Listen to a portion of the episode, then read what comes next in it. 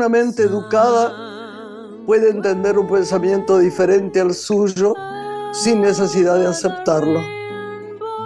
Aristóteles.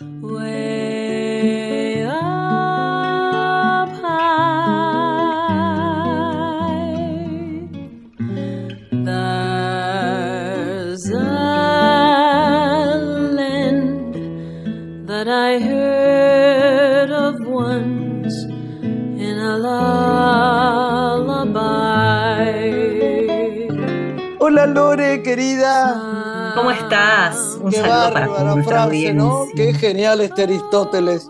Amo iniciar el programa con la filosofía, porque creo que leer a los filósofos siempre es habilitar la pregunta, ¿no? La filosofía nos invita a no dejar de hacernos preguntas. Y de Aristóteles justamente se dice que él nos enseñó a pensar.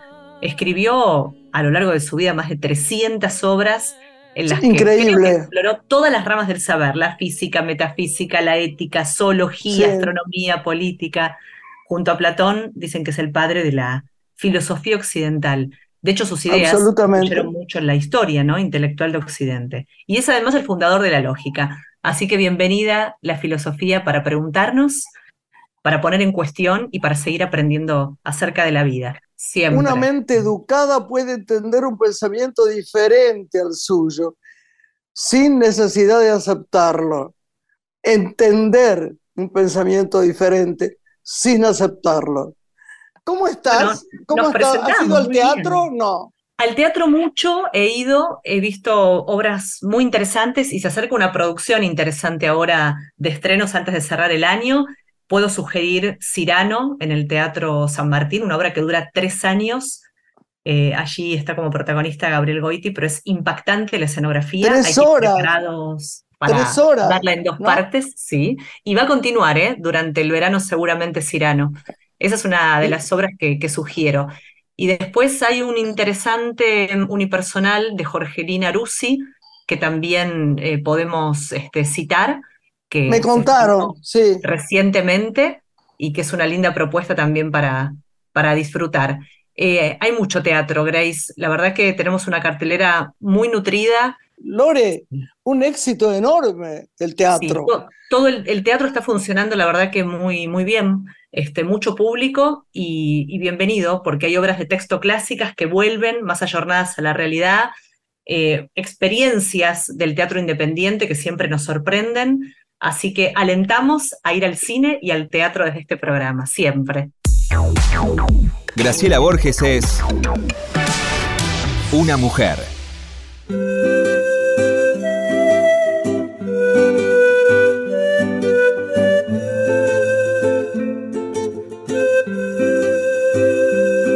Bueno, Lore, acá estamos.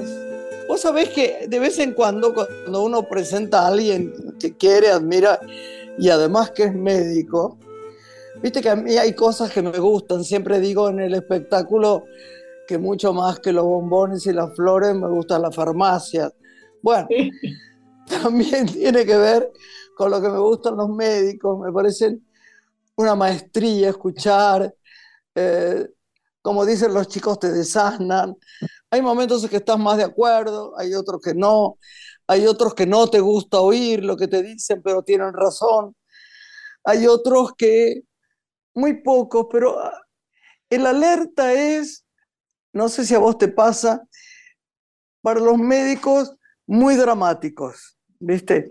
Bueno, esto tiene que ver con algo que viene de... y te empiezan a, a angustiar de un modo, pero hay gente suave y amable, y hoy tenemos uno suave y amable que nos va a desasnar con mucho cariño porque además lo tenemos en la casa. Es el médico que siempre tenemos. Así que lo presenta si quiere. Él es uno de los máximos referentes en genética a nivel mundial, fundador del Centro de Genética Jorge Dotto, una empresa pionera en nuestro país en medicina de precisión, nutrición, intolerancias, alergias alimentarias y alto rendimiento deportivo.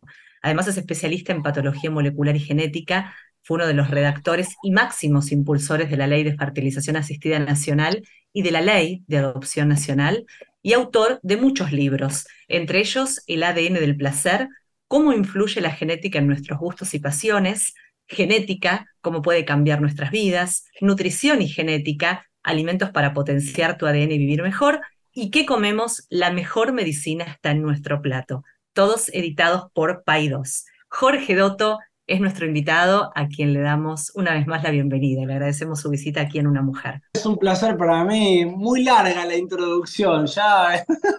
Es una síntesis de tu trayectoria. Hola, Georgie. Muchas Decime una cosa, Georgie. Para las alergias tan de moda en este momento, ¿qué se puede hacer? Pregunta del millón.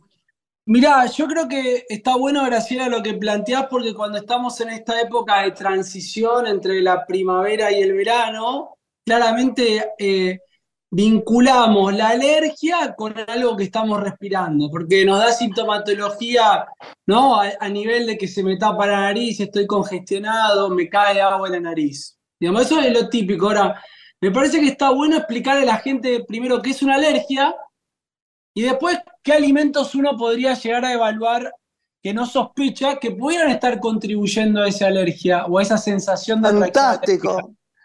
Primer punto es, ¿qué es el sistema inmune y cuáles son las dos funciones primordiales que tiene el sistema inmune?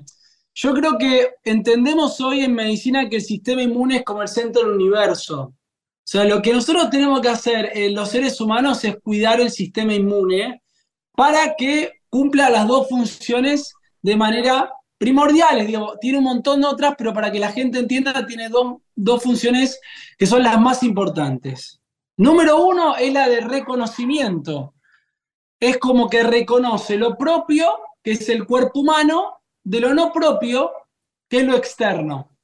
Todo lo que está afuera del cuerpo humano es un potencial enemigo para el cuerpo humano.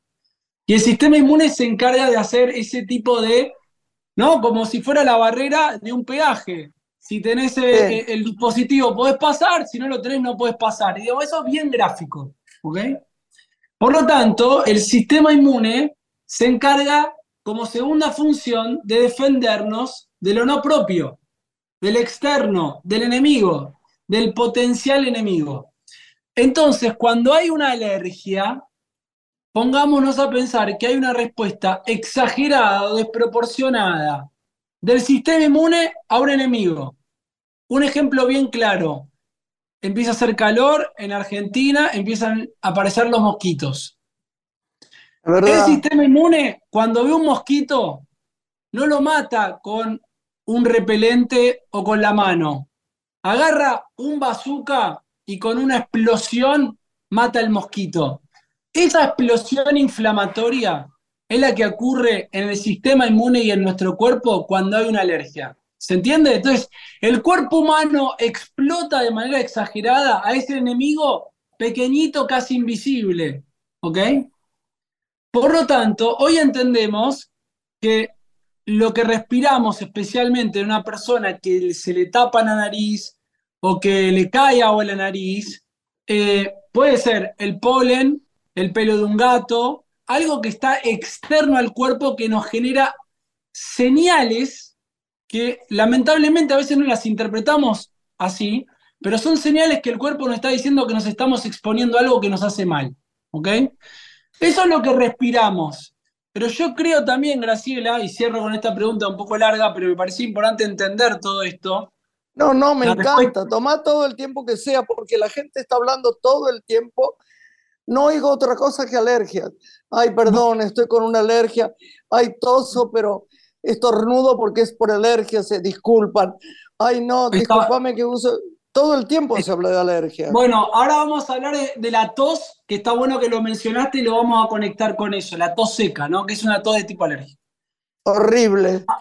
Ahora, me parece importante entender que también hay alimentos que en algunas personas cuando los consumimos, generan un efecto o de alergia o un efecto más retardado, ¿no? Que, que juega un rol la histamina, que es la sustancia que yo hablo muy seguido y que esto me parece que es importante entenderlo, porque hay personas que tienen una alergia porque comen, por ejemplo, trigo, les cae mal y tienen una manifestación de tipo alérgica, pan hablo con el trigo, que tiene la manifestación de tipo alérgica, pero también se acompaña con diarrea, ¿no? Y uno come pan, pero el pan nunca va a pensar que uno va a poder tener una manifestación de tipo alérgica porque comió pan y a su vez se acompañó de aumento del tránsito intestinal. Por lo tanto, en algo tan cultural como la Argentina, que comemos una gran cantidad de pan, pensar que una persona puede llegar a tener manifestaciones de tipo alérgicas acompañadas con diarrea y pensar que el pan que está consumiendo está dando esa reacción. Primer punto, por lo tanto, pensar que no solo lo que respiramos, sino que lo que comemos puede dar un tipo de alimentación en eh, una reacción de tipo alérgica. A veces también puede ser elementos como los frutos secos, típicos elementos que por ahí en Argentina no los tenemos tan presentes, pero en otros países, por ejemplo, como en Estados Unidos, está como esta obsesión de la alergia al maní, que tiene una gran prevalencia comparado por ahí en Argentina o eh, en otros países en Europa, donde los cuales no vemos alergia al maní. Por lo tanto, ahí hay algunos factores genéticos ambientales que generan que en ese país tenga una mayor posibilidad, una persona, una mayor prevalencia de tener alergia al maní. También a veces no pensamos, ¿no? Que vivimos en un lugar donde hay pescados y frutos marinos ¿no? Eh, y eso también está muy relacionado a veces a generar manifestaciones de tipo alérgicas. A veces pensamos como que si no me da ese ahogamiento de que tengo que ir a la guardia y que se me tapa y no puedo respirar, no forma parte de un cuadro de tipo alérgico porque no es lo más grave. ¿Se entiende? Entonces, generalmente analizamos que algunos productos que comemos nos dan alergia o muy manifiesta que no puedo respirar y es ir a la guardia. Pero a veces hay personas que no necesitan ir a la mayor intensidad del cuadro y ese cuadro menos intenso no es interpretado como cosas que estamos comiendo que nos están dando este cuadro. Y me parece que eso es importante. Ahora, cerrando el concepto también, cuando hay aumento de histamina en el cuerpo, produce lo que vos decías recién, la tos. Porque cuando una persona eh, hablamos, ¿no? Eh, que estamos hablando los tres, estoy hablando yo, más ahora porque tengo que contestar, no, pero cuando hablamos, la laringe, que es la encargada de producir las palabras, eh, tiene una lengüeta, es como un caño que tiene una, una, lengüeta como una, zapatilla, ¿no? Que tiramos, bueno, esa parte final, cuando eso se inflama, ¿no? Porque hablábamos antes que una alergia es un proceso inflamatorio agudo, cuando eso se inflama, se cierra y una persona empieza a tener una sensación de ahogamiento y tiene que ir a la guardia, ¿no? Entonces, cualquier persona que tenga una sensación de ahogamiento tiene que ir a la guardia ante la duda. Pero en, un estadio diferente, cuando va el bronquio, que es parte del pulmón, y se achica básicamente la, capacidad del bronquio, es como una manguera que ponemos en el jardín y cuando le apretamos la manguera pasa menos agua. Bueno, el mismo concepto ocurre cuando hay inflamación externa, hay aumento de histamina, entonces el grado es tos, lo más leve, pero oncoespasmo es que se cierra más el bronquio y cuando tenemos asma es la máxima expresión de que ese caño en el pulmón está cerrado. Por lo tanto, el concepto es que a veces pensamos, Graciela, que cuando hay una alergia es netamente lo que respiramos, pero me parece importante empezar a pensar que hay cosas que comemos que también puede dar una situación alérgica aguda para ir a la guardia o una alergia eventualmente más sostenida y hay que tratar de ir haciendo ciertas correlaciones para sacar las cosas e identificar ese producto. Jorge, cada vez observamos que hay más médicos que se ocupan de la salud basada en una buena alimentación para tener una vejez con menos medicamentos. Y al mismo tiempo, vos has hablado en más de una oportunidad de que también la alimentación es clave en el proceso de envejecimiento. ¿Cuáles son los hábitos saludables desde la alimentación y las buenas prácticas de vida para prolongar la vida. Vos sabés, perdón, perdón, la pregunta de Lorena es extraordinaria, ¿no? Porque es justa para contestarla vos. Pero hay una cosa que además me parece que no sé cómo resolverla, que es la energía. Mm. Hay, hay momentos, yo se lo decía el otro día a Lore, creo que conversamos de esto, Lore, cuando hablamos mm. de los médicos, que no tengo mira que tengo bien la cabeza y con buen amor y con buena voluntad, pero de golpe veo que no tengo fuerza para levantarme, no doy más, me duele todo. La, mañana en general, me dice el, este médico que, me vio, el, el, otorino laringólogo, que claro, está, está muy, es muy caótico después de dormir, como si estuviera llena la cabeza de algodones. Entonces, hasta que no caminas un poco y te despejas, no podés estar bien. Qué difícil, ¿qué se puede tomar para tener energía? Yo lo vería desde otro lugar, Graciela. Después, después lo charlamos, pero yo lo vería desde otro lugar. A veces cuando hay un tema de energía pensamos qué puedo tomar. ¿Ok? Pero no pensamos qué estoy comiendo, tomando que me está generando esa falta de energía. Puede ser. ¿Ok? Porque yo cuando nosotros nos preguntan, dice, ¿qué vitaminas puedo tomar? No, porque es lo típico, es decir, si me falta energía, me faltan vitaminas. Pero es muy raro pensar que hay algo que uno puede estar consumiendo que le está bajando la batería del cuerpo. después lo charlamos, Graciela, después lo charlamos porque, porque creo que está bueno hacer como un mapeo de lo que vos consumís para ver si hay algún elemento que te está bajando la energía corporal. Parece ciencia ficción, pero no es. Sí, tenés razón. Entonces, sigamos con lo que te preguntó Lorena, que era importantísimo. Ah, la resistencia a través del tiempo de la gente para, mantenerse bien en la vejez. El otro día estuve viendo un documental en, una plataforma de streaming que habla sobre vivir 100 años, ¿no? Y las zonas azules. Que en realidad está bueno el documental porque eh, algunos, algunos yo lo publiqué en el Instagram, no tengo nada que ver con el documental, digamos, pero porque el documental muestra gráficamente lo que está publicado hace muchos años a nivel científico. Y la pregunta de Lorena está buena porque lo que uno viene diciendo o, comunicando, realmente hoy está comprobado que tiene un efecto y que no hay que hacer 25 cosas, ¿no? Entonces, primer punto, digamos, cuando ves el documental, tiene como 5 o 6 puntos en común. De las diferentes zonas que fueron en Japón, en un, en un pueblito en las afueras de Okinawa, que fueron en Costa Rica, eh, en, una zona, en un pueblo que está en Nicoya, que fueron a la isla de Cerdeña, en un pueblo en, la montaña de Cerdeña, que fueron en, una isla griega, ¿no? Entonces, cuando uno va y analiza ese tipo de comunidades, primer concepto es comen comida natural no, comen ultraprocesados, no, comen, no toman edulcorantes, no toman gaseosas.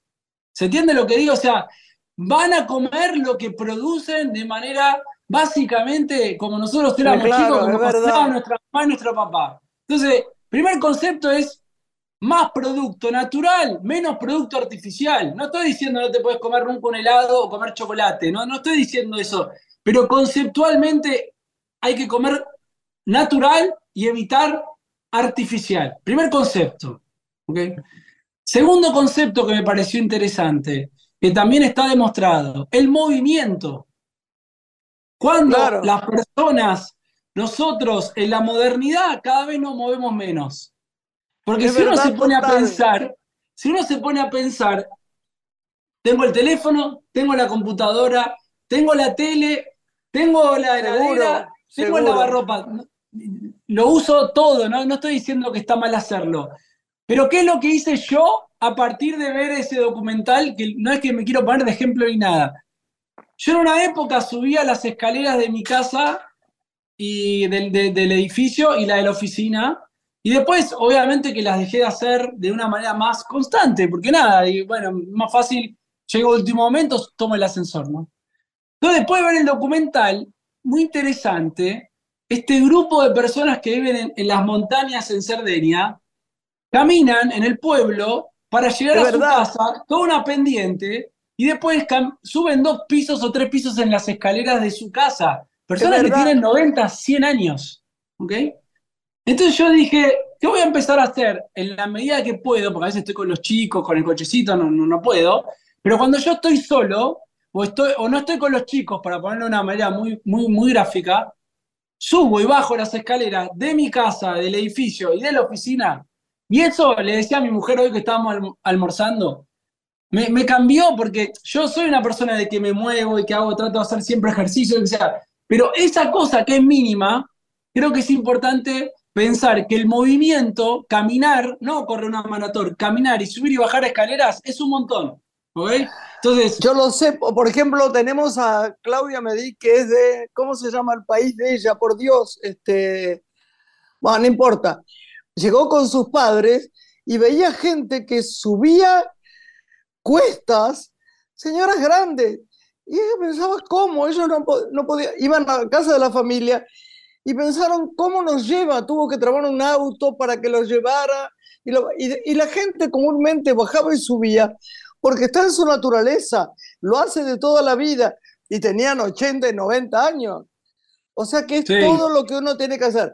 Es difícil deprimirse o es difícil sentirse muy mal si uno camina. Esta es la realidad.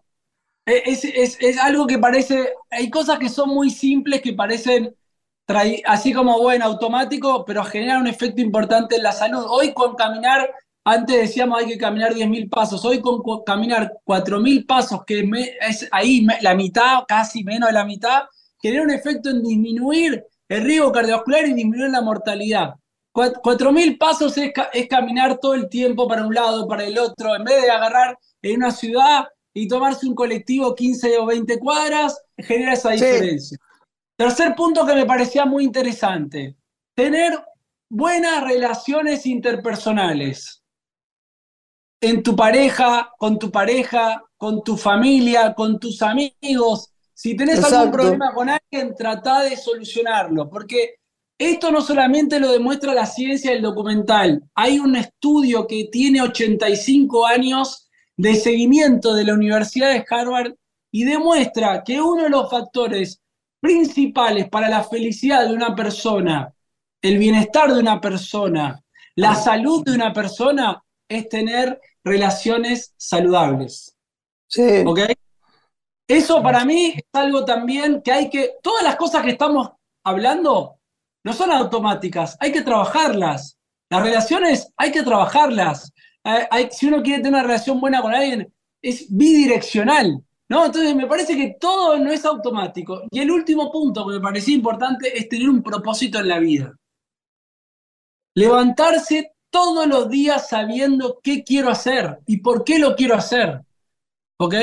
Eso para cada persona puede ser un propósito diferente, pero tener un propósito para poder decir, este fin de semana me voy a sentar a comer con mi familia o yo me quiero dedicar a hacer ¿no? algún tipo de acción de voluntariado o quiero generar tal efecto eh, eh, en, mi, eh, en, mi, carrera profesional. O sea, de entender cuáles son los propósitos en tu vida. Y eso me parece que está bueno porque también te ayuda a la proyección y a la construcción y al camino.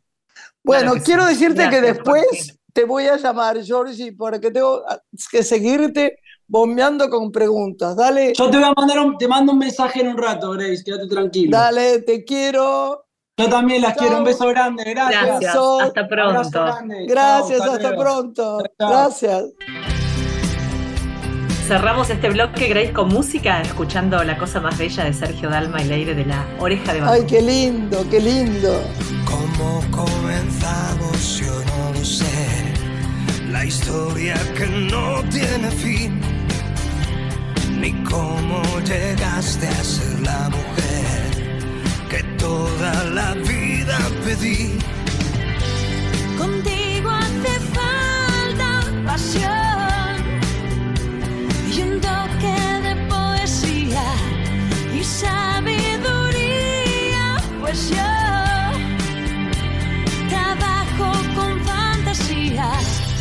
¿Recuerdas el día que te canté? Fue un súbito escalofrío. Por si no lo sabes, te lo diré. Yo nunca dejé de sentirlo. Contigo hace falta pasión. No debe fallar jamás. También maestría,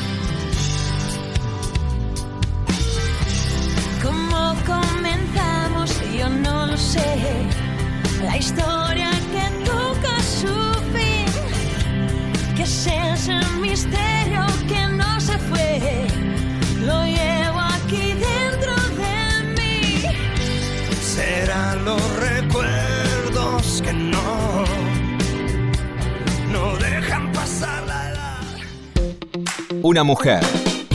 Con Graciela Borges. En la radio pública. Estás escuchando Una mujer. Con Graciela Borges. Somewhere over the rainbow. Querida Lore, qué buena esta segunda parte. Qué bueno con Doto porque lo acribillé con, eh, con, con preguntas tan terribles. Pero bueno, ahora tenemos un amigo querido también, un genio en lo suyo porque lo hizo como los dioses, con toda la dificultad que hacemos siempre cada vez que hacemos algo de arte, de cultura. Eh, fue el director del Festival de Cine. Yo quiero que vos lo presentes y le preguntemos, Lore, todo lo que se te ocurra preguntarle de esto que acaba de pasar con tanta, tanta alegría y con momentos tan conmovedores como fue este festival. Yo sé que vos lo tenés que presentar, pero yo ya lo dije, no importa, lo presentás. Bueno, hace pocos días contemos a nuestra audiencia que finalizó la 38 edición del Festival Internacional de Cine de Mar del Plata, cuyo lema este año fue Cine y Democracia. Por eso hoy nos acompaña su director, quien es abogado, periodista, es crítico, egresado de la UBA con diploma de honor, redactor ha sido de la revista especializada El Amante de Cine. En televisión condujo el ciclo Cinema Mon Amour por Canal y en radio está al frente del programa La Autopista del Sur, que ya cuenta con 11 temporadas al aire. Y además colabora con artículos periodísticos en distintos medios nacionales. Nos acompaña Fernando Juan Lima, director del Festival Internacional de Cine de Mar del Plata. Muy bienvenido, Fernando, ¿cómo estás? ¿Qué hola, tal? Ay, hola, hola Fer, hola Fer. ¿Cómo va? ¿Qué? Bien, bien, feliz de hablar con ustedes. Un gusto, un gusto. La verdad que nos acompaña el efecto alegría del Festival de, de Mar del Plata, que bien lo, lo definiste. Mirá que este ha sido un año un poco enloquecido y difícil, pero lo que sucede cada año en el, en el festival nos emociona y aparte crece exponencialmente, porque uno siente que que no puede ser mejor la reacción del público y cada año es más amorosa que el año anterior. Le estaba acá contando al chiquito, al pato, a Lorena, por supuesto, que está acá junto conmigo haciendo este programa, que fue emocionante el festival. Contá un poco, Lorena, ¿qué pregunta le harías que vos no estuviste?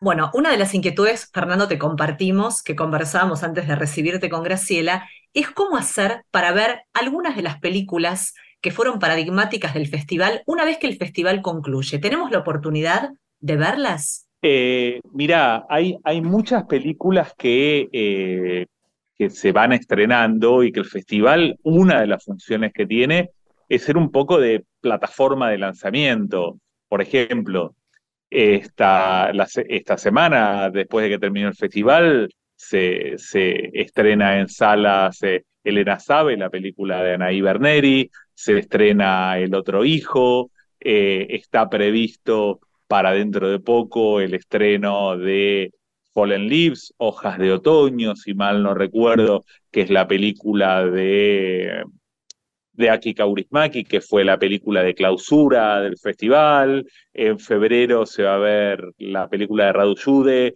Eh, uno ve que hay muchas películas que se van estrenando. Eh, cuando el festival funciona virtuosamente, que muchas veces lo hace, lo que genera es tal ruido y tal, tales ganas en el público de ver una película que películas que por ahí no se pensaba que iban a llegar a salas, finalmente llegan a salas. Es lo que pasó con la película de clausura de la edición anterior, que fue Madres Paralelas, de, de Pedro Almodóvar, que iba a ir directamente a una plataforma y tuvo su paso por las salas de cine porque se vio lo que sucedía en el Festival de Mar del Plata. Con lo cual, sí, hay muchas películas que van a poder verse en salas, hay muchas otras que van a poder verse en plataformas, y hay algunas otras que solo pudieron ser vistas en una sala de cine en nuestro país, en el Festival de Mar del Plata. Y esto es algo que, eh, año a año trabajamos para que dentro de lo posible el festival cada vez sea menos una excepción. Una excepción que lo es en cuanto a evento, porque no es lo mismo ver una película durante el festival que aunque uno lo pueda ver en sala después del Es festival. verdad, Porque- verdad. Es porque una uno la ve con- emoción, no, increíble. eh, es totalmente distinto. Pero bueno, la intención es que cada vez más ampliar la cartelera, que no sea este único plato al que a veces nos tienen acostumbrados, que no sea tan difícil acceder a cierto cine nacional o cierto cine de otros países, y creo que eso es algo que en lo que trabaja siempre el festival. Si tuvieras que Vos sabés decir... que, eh, eh, Lorena, vos sabés que había muchas funciones, por ejemplo, al aire libre, ¿no es cierto, Fernando? Y se llenaba, la gente llevaba sus sillitas y se sentaba, y había un, hay un fervor, Lorena, un día tenés, verdaderamente yo te invito, si me invitan, claro, al Festival de Cine, porque siento que es algo que hay que vivir. Es muy, muy, la noche final, yo había grabado algo eh, que fue muy lindo, que te lo voy a mandar, que vos no lo viste, que tuvo un gran éxito. Y toda la, toda la, toda la gente que estaba en la sala recibiendo premios, había un, hay una, hay una, un movimiento tan fervoroso de todo lo que está pasando que te conmueve, es conmovedor. Los chicos llenaron las salas, ¿no es cierto?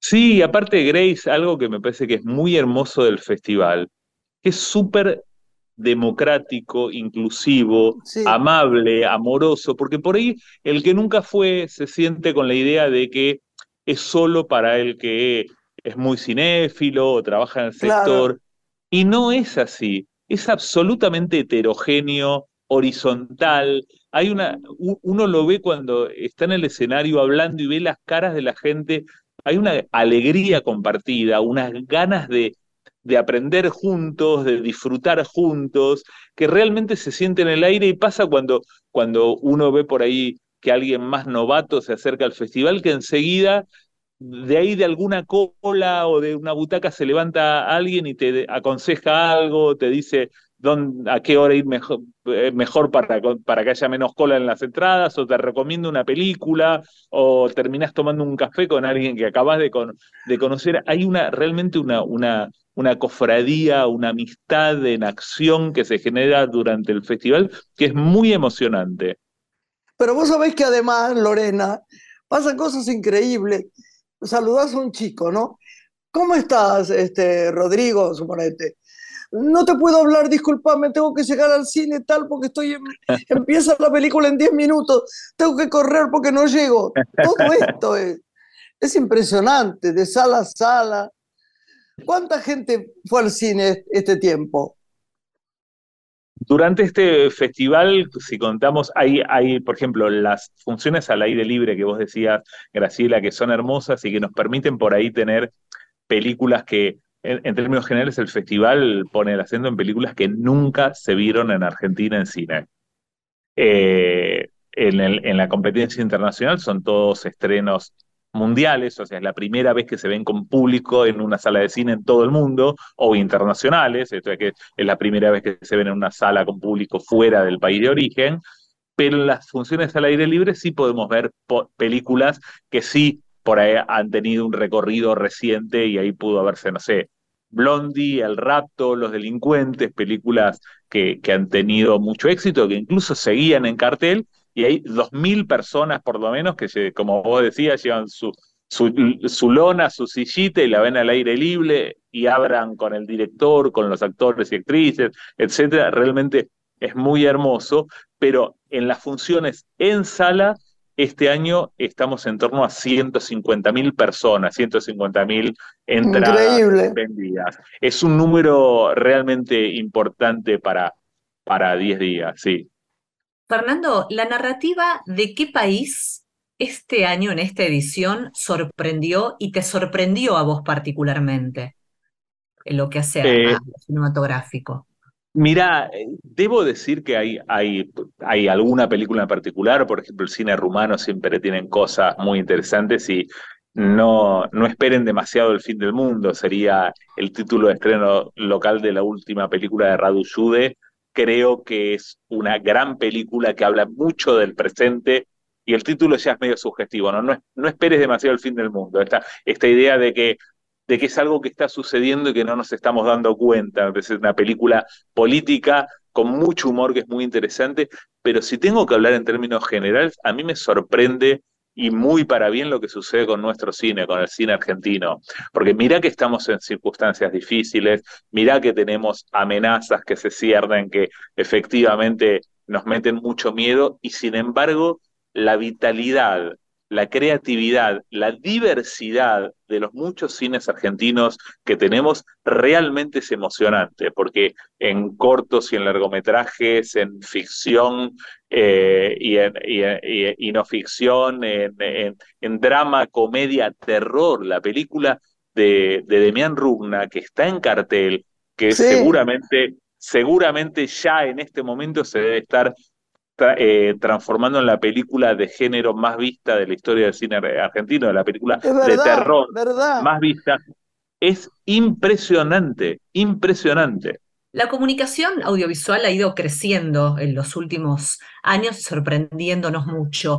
¿Qué formato están eligiendo los creadores que se destaque? ¿Hablamos de largo, hablamos de corto, de formato documental? ¿Qué es lo que observás si tenés que hacer una estadística o un diagnóstico de situación? Eh, creo, es que, mira, este año en el Festival de Mar del Plata se inscribieron 5.000 películas, más de 5.000 películas.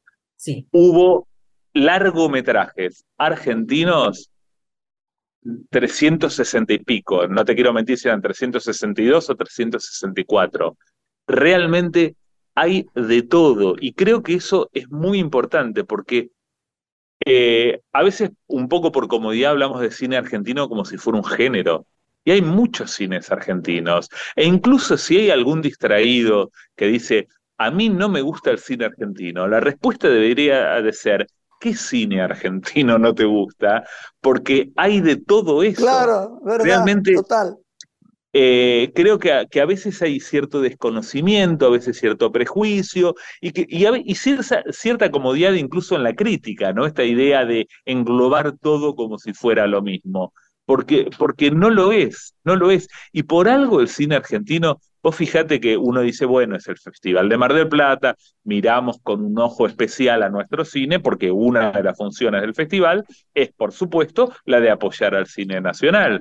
Pero sin embargo, sin irnos demasiado lejos en el tiempo, vamos al Festival Internacional de Cine San Sebastián, que tuvo lugar a fin de septiembre de este año, y hubo 25 películas argentinas.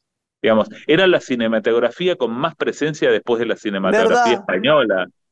Eh, no es que nosotros hablamos bien de nosotros mismos, hay algo que podremos pensar cuáles son las razones, o no, o imaginar, o discutir, pero lo cierto es que evidentemente en lo que tiene que ver con el audiovisual, eh, se han cruzado los planetas, eh, o, o, no sé cuál es la razón, pero lo cierto es, es algo en lo que nos destacamos. Y pasa en todos los festivales del mundo que las películas argentinas, eh, el hecho de ser una película argentina es un sello de calidad, es algo que despierta interés. Fernando, es algo que hablamos en la charla, hablamos en la charla de eso, de que el cine argentino está colocado maravillosamente bien en, en el mundo. Es impresionante. Es que no, y, a- y que es algo que no es proporcional a, a la cantidad de habitantes que nuestro, tiene nuestro país, ni proporcional a la cantidad de producción. Hay cinematografías que son nombres propios. Hay, hay, hay modas, hay momentos en los cuales se ponen, pero ya lo de Argentina no es moda, porque es algo que se viene sosteniendo y mucho en el tiempo, y no hay festival internacional del mundo que no quiera tener películas argentinas, y cuando se ponen las entradas a la venta, están entre las primeras que se agotan. Creo que hay algo ahí, que incluso esto es bueno no para pensarlo cuando desde algunos lugares se agitan, ¿no? Estas cuestiones que tienen que ver con cierta huida del Estado eh, respecto del cine. El cine, eh, primero que no hay opción para el Estado de apoyar al, cine, porque así está el mandato en la Constitución y es lo que corresponde.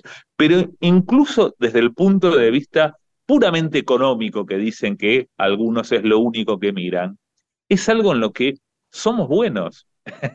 deberíamos, deberíamos apoyarlo más, porque más allá de la cultura, que es la principal razón en virtud de la cual debemos apoyar al cine y tenemos que defender el Festival de Mar del Plata. Obviamente de vista económico, realmente es algo en lo que somos buenos y en los que, de hecho, Argentina es un poco el faro del continente. Creo que, en ese sentido tenemos un lugar en, que toda, todo el mundo, pero América Latina en particular, presta especial atención a nuestro cine. Eso es algo a cuidar, eso es algo a cuidar y que si alguien, incluso al que le interesa más eh, en las cuentas que la cultura eh, debería prestarle atención, porque es algo que, que deberíamos apoyar especialmente, porque incluso en ese sentido también debería funcionar mejor. Yo te preguntaba en voz de los formatos, ¿qué apreciabas que sucedió en esta edición? ¿no? Si hay más selección en lo que hace al género documental o presentación de cortos, largometrajes, todo está es por eso te decía, algo se destaca más hay de todo, hay de todo. Sí lo que se nota cada vez más es más libertad. Digamos, los, los, formatos híbridos, esto es, la frontera entre ficción y documental es algo que hace mucho tiempo, si, si, si un poco artificiosamente tratábamos de mantenerla, se ha perdido definitivamente y las películas pasan un poco de eso y creo que, por ejemplo, eh, la película de Cecilia Kang, un, barco partido de mí llevándome, hermosa película, habla de derivas narrativas.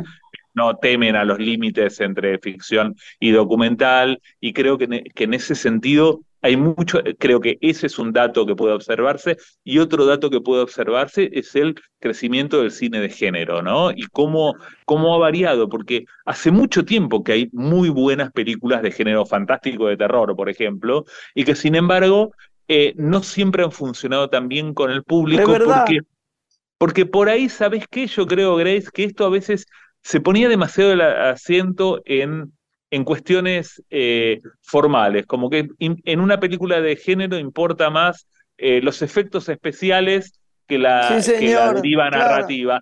Y no necesariamente es así, porque justamente en el eh, género es un punto en el cual el fuera de campo, por ejemplo, lo no dicho, lo que está a oscuras es algo que juega mucho, pero se ha avanzado tanto también en los aspectos técnicos que si en ese punto había alguna diferencia o divergencia, Hoy no es así y cuando acecha la maldad la película de Demian Rugna que sigue en cartel, creo que es un Pero no sabés, ejemplo de eso. me contó que fue con la chiquita, estaban con un placer, me dijeron, ese chico va a quedarse en Hollywood, cosa que no sé si nos parece bien, pero lo van a llamar para hacer películas ahí. Es verdad, verdad, verdad, qué placer es que desde hace mucho que viene pasando que el cine de género argentino, y me refiero al género terror eh, particularmente, eh, tiene una circulación impresionante fuera de nuestro país, mayor que en Argentina. Creo que estamos ante un punto de inflexión.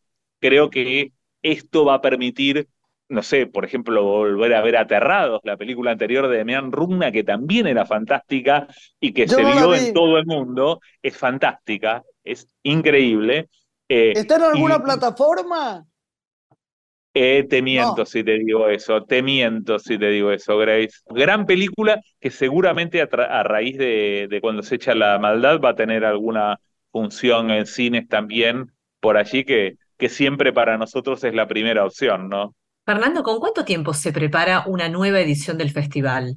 Ya se está preparando la del año que viene. Claro.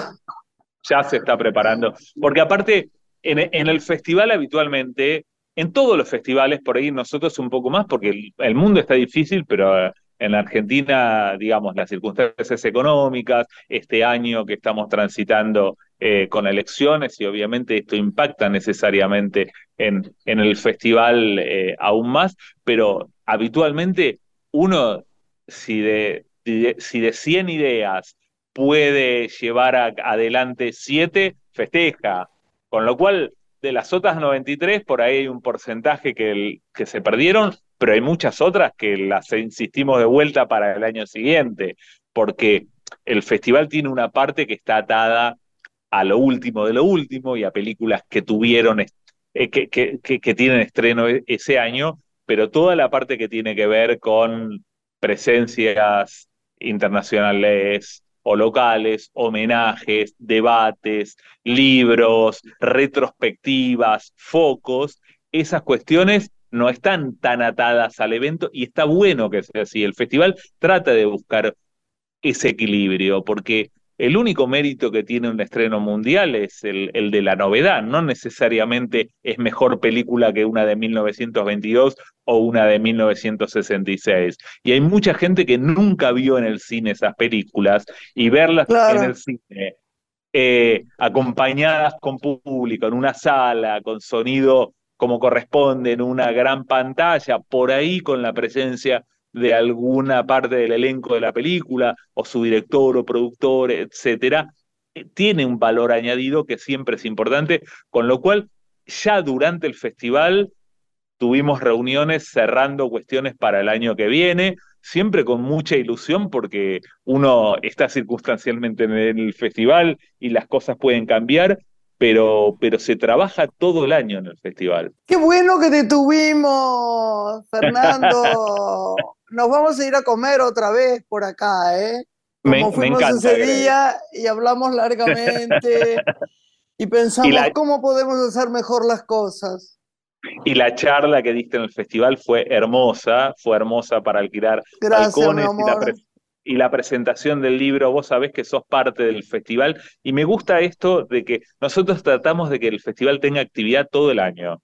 Durante el festival siempre tratamos, durante todo el resto del año, de, diciembre a octubre, tratamos que por lo menos alguna actividad presencial todos los meses haya en Mar del Plata y algunos otros lugares del país, porque, porque queremos mantener ese vínculo y siempre invitamos eso. El festival es para todos y todas. No hay que, no hay que tener timidez, no hay que tener prejuicios, hay que, hay que disfrutarlo. ¿Y el libro de la censura cuándo sale? El libro de la censura está para descargar de manera gratuita en la página Decíselo, decilo, a ver. platafilmfest.com, en la solapa de publicaciones Mar del Plata, filmfest.com, solapa de publicaciones, se puede bajar de manera gratuita.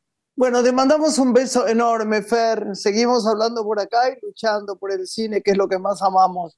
Por supuesto, Grace, hermoso hablar eh, con vos siempre. Bueno, chicos, hasta la semana que viene. Nos vamos con música, escuchando Himno de mi corazón de Abel Pintos. Que tengan un lindo fin de semana a todos. Gracias. Un beso.